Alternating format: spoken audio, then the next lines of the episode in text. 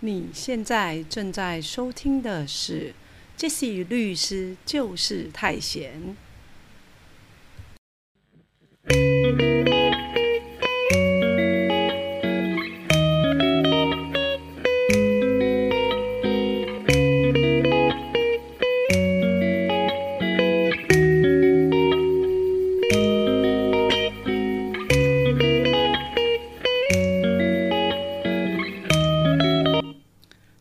是 Jessie。今天 Jessie 律师就是太闲第二季第二十集，我们来说说配偶权值多少钱？配偶权到底值不值钱这件事呢？这是大家一直在讨论的议题，尤其是在我们通奸罪除罪化之后，大家应该知道吧？现在通通奸罪你不能。再去告刑事哈，没有通奸罪这件事了。好，你顶多就是到民事庭请求损害赔偿。那我们也看到说，最近新闻媒体就一直在报道一则医生的原配来告，算是演艺圈人员的故事。好，那法地方法院也判了，然后是多少钱？大家知道吗？判了五十万。那五十万这个到底是合理的吗？还是太低？还是大家觉得嗯明显过高？好，所以我们就要来说说，那到底怎样是高，怎样是低呀？配偶权这件事情，到底在法院法官有没有一个所谓的标准值，或者是说有一个平均值呢？啊？那因为 Jesse 也承办过几件这样子的诉讼案件，那整理了一下啊，我们可能在实务上看到比较指标性的个案，然后来跟大家说说，让大家有一点心理准备。因为毕竟我们在家事案件里面常常也会看到，哦，太太可能同时想要提起呃侵害配偶权这件事情，然后想要请求损害赔偿，好。那最近呢，那个新闻是因为可能也是闹得太大了，然后呃，大家也知道，这是在几次的 podcast 都有跟大家讨论过所谓的精神慰抚金到底是怎么一回事嘛？啊，那精神慰抚金的话，可能就是要看双方财产状况嘛。那大家一般社会观念会觉得说，哎，原配当医生的太太应该不至于没有钱，那。演艺人员到底有没有钱这件事情，就是说，如果他一直有这么大曝光率，然后一直有有好像嗯大家认为的哦，应该有相当的收入哈，那为什么法官会去判说呃只赔偿五十万这件事情，可能还有讨论的空间哦。好，好，那我们就来讲说，到底什么是配偶权？好。那配偶权呢？事实上，呃，是一个简，就是大家一般的说法啦。好，大家会讲说啊，好啊，那你就是我是老婆啊。那我们台湾的夫妻制度是一夫一妻制，那你不能随随便便跟人家有老婆的人或者有先生的人，好发生就是。正常男男女之交往，大家记得哦，在认定有没有侵害配偶权这件事情，没有一定要证明到像原来啊，我们以前通奸罪、刑法通奸罪规定的说什么性器的结合啊等等之类的哈，已经不是这样喽。民事案件有关配偶权的判决里面，有时候法官的新政你不需要做到这么这么举证到这么呃。这么深的程度哦，好，那举证责任可能没有要求到这么高哦，那所以呢，我们会讲说，哎，那如果你可以证明到说，嗯，这位小三或者这位小王，然后呢，他跟你的太太或者是先生已经逾越正常男女之交往，好。那什么是愉悦正常男女之交往？比如说，他们拍非常非常亲密的照片。那非拍非常亲密的照片，有些人会说：“哦，没有啊，我就是照外面怎么拍都什么亲密啊。那如果你是舌吻的照片，那就有点说不过去了。好，那亲密到什么程度？那当然把证据拿到法院，那就是看法官的心证喽。好，那所以我们讲的民事的侵害配偶权的举证。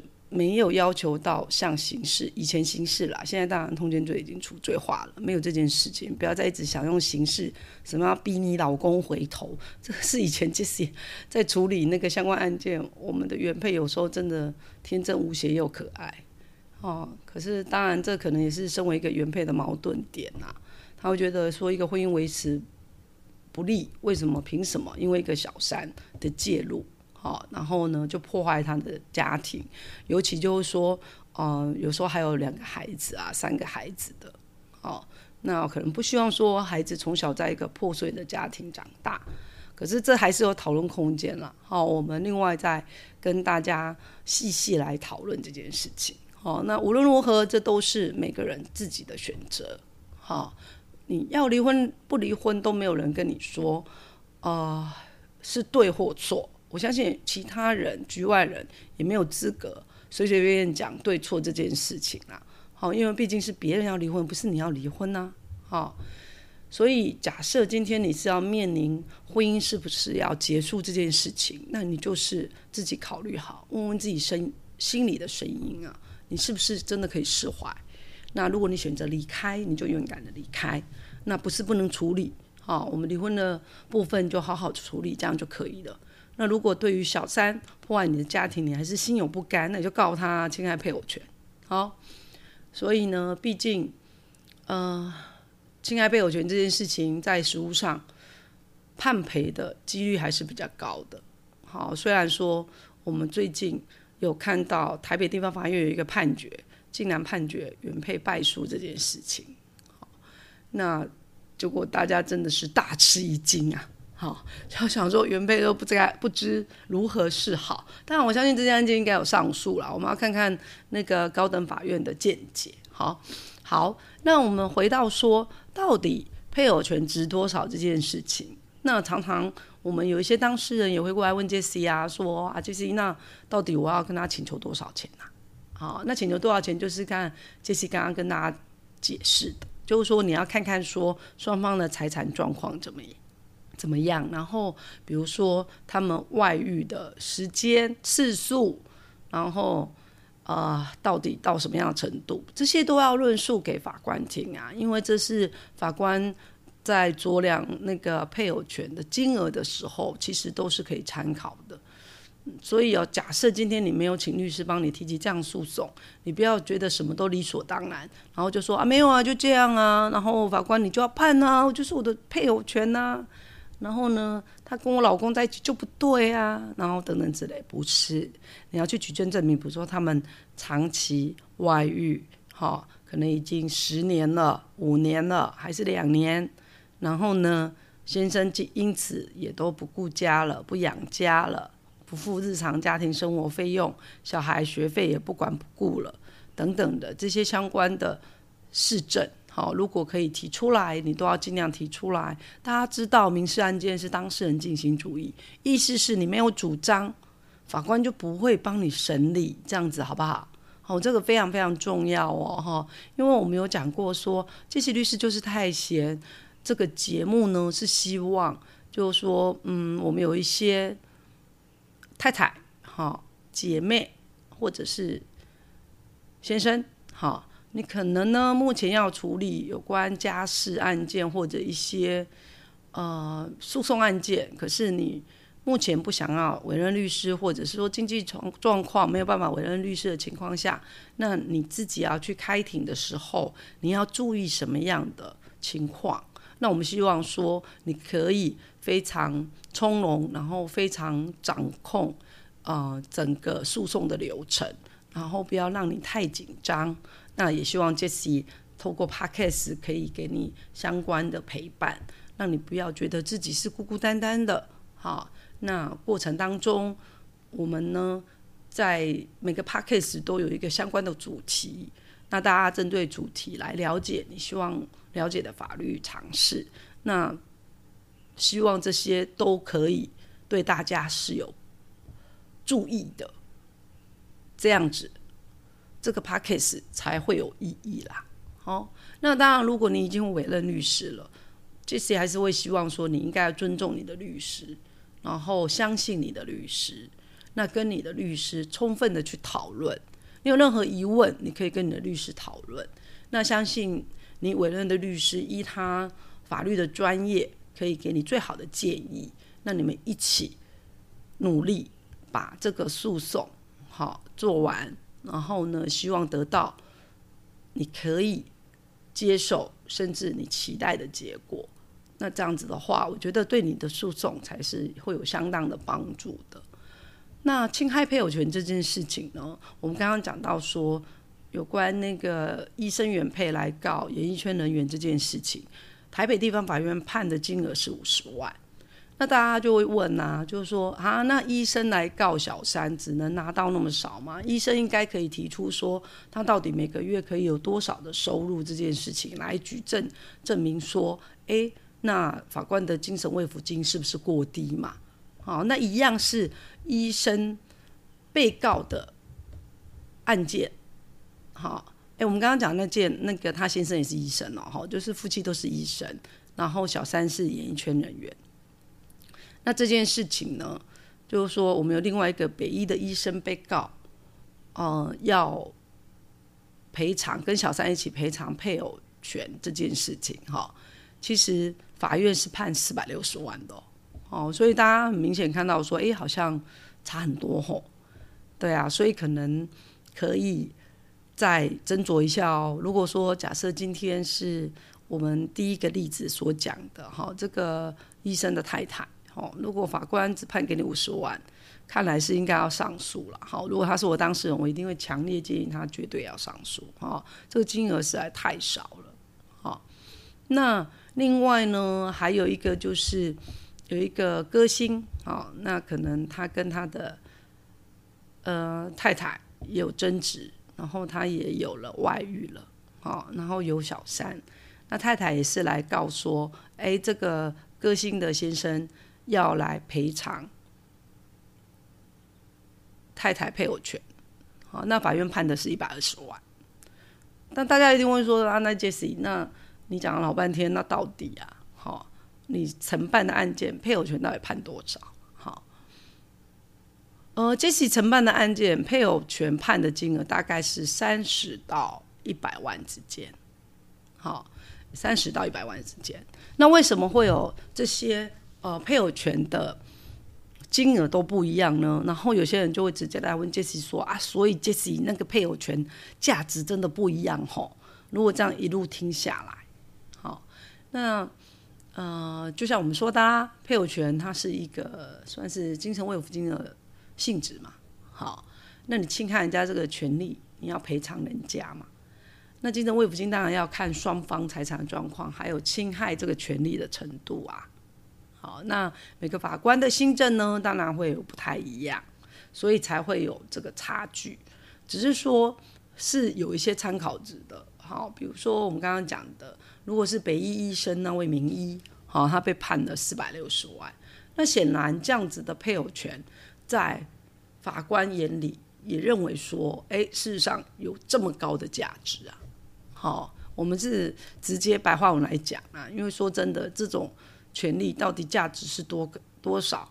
好，这个其实法官不同的新政判出来都不一样好，那所以可能就是简约的来讲说，哦，这个就是侵害配偶权，然后呢，配偶权值多少？好，好，所以如果大家呢，对于要不要提起侵害配偶权诉讼，啊？然后，或者是说想要提诉讼，可是不知道提多少钱，好，上面这期讲的，好，金额可以让你参考。那当然，我们第一个例子讲的其实就是许兰芳被告侵害那个配偶权的诉讼，好。那第二个例子是有关于北医的一个名医，好，那个士林地方法院。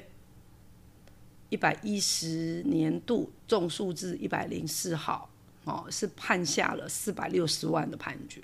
我相信这个呃会再上诉啊，哦，因为可能那个 被判赔的对象小三呐，哈，可能会觉得天文数字，哦，他一定会提上诉，会认为太高。哦，那这确实也是呃我们在实物上目前看到应该算是最高的例子。好。那另外第三个例子讲的就是，呃，演艺人员谢和弦，哈，他外遇，丽亚，哈，被判赔前妻一百二十万这个案子。那除此之外呢，我们第一到第三个案子都在讲说，哎，对，法院都认为有配偶权这件事情，只是判的金额大小不一，好，可是非常刺激的是。我们最近看到，台北地方法院做出了一个判决，竟然认为说没有配偶权这件事情。好，那法官 为什么没有配偶权这件事情？意思就是他判零元哦，配偶提起诉讼要小三赔偿，然后台北地院这位法官是判零元哦，好，原配向小三求偿败诉哦。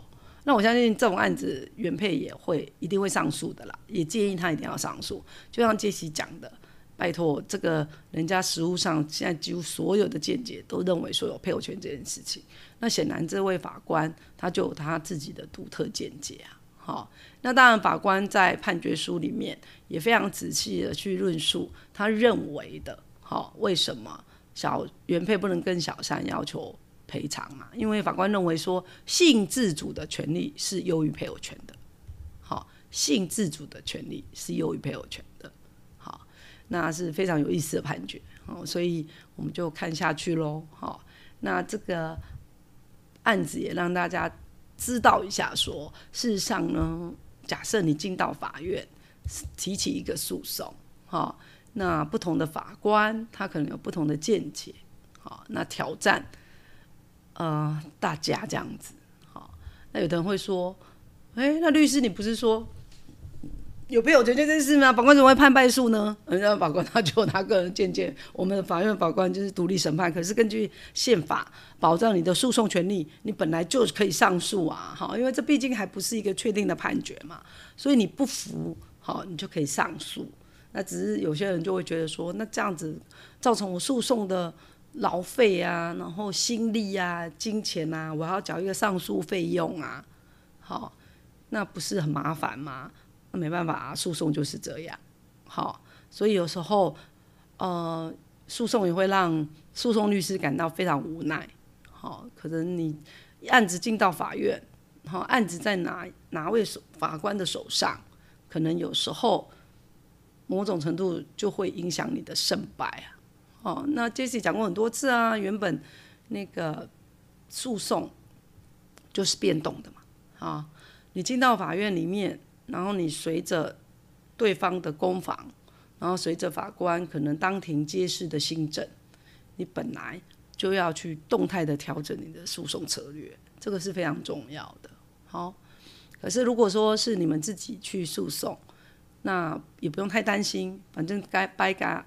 把那个对你有利的证据全部都提出来，提清楚，哈，让法官来审酌，这样子就好了，哈，你不要想太多，想多了就觉得这个诉讼真的就打不下去了，好吗？好，所以今天呢，我们呢第二季第二十集，我们在讲，啊，最近新闻媒体一直在报道的有关外遇这件事情，然后原配来跟小三请求配偶权这件事情。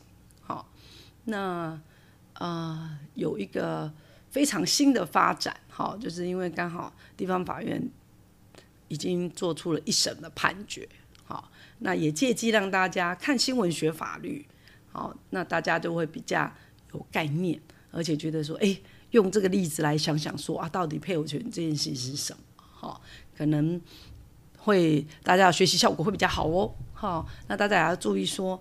侵害配偶权这件事情，我们目前看到台北地院竟然有一位法官，他认为说没有配偶权这件事情，因为他认为性自主的决定权是高于侵害配偶权这件事情的。好，不过这是少数说，目前为止是少数说。好，大家不用太担心。好，您在收听的是杰西律师就是太闲。那杰西呢，通过每周好一个主题，周三准时上架，好跟大家来聊聊诉讼过程当中你可能遇到的法律问题，或者新闻上所啊报道的法律问题究竟是什么？希望呢，大家利用一点点下班的时间。或者是通勤的时间，可以有一点点的法律概念。然后呢，或者呃，你是自己要一个人走上法庭诉讼，这些都希望这些律师就是太闲，可以提供大家协助。大家不要再孤孤单单一个人，大家也不要慌张无助。大家有基本的概念，那可以非常从容自信的走进法院，完成你的诉讼。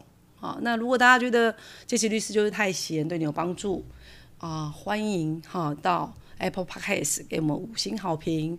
如果有任何给杰西的建议，也啊欢迎私信给我，然后呢可以给我建议。那我们同时呢也会把我们的 Podcast 然后上传到。YouTube，如果你比较习惯用 YouTube 来收听的话，那也 OK。那也希望你给我们留言。那呃之后 Jesse 呢会经针对大家的留言来做一些答复。好，因为有些问题可能哎大家好像有一些小小的疑问，或者针对 Podcast 的内容还是有一些哦不明白的地方哈。那 Jesse 都会再回答大家。那当然啦，如果大家觉得说有特别特别想要听什么样的。法律主题的呃解说，或者是说讨论，都欢迎你可以告诉杰西。那杰西律师就是太闲，我们今天就说到这喽，谢谢大家。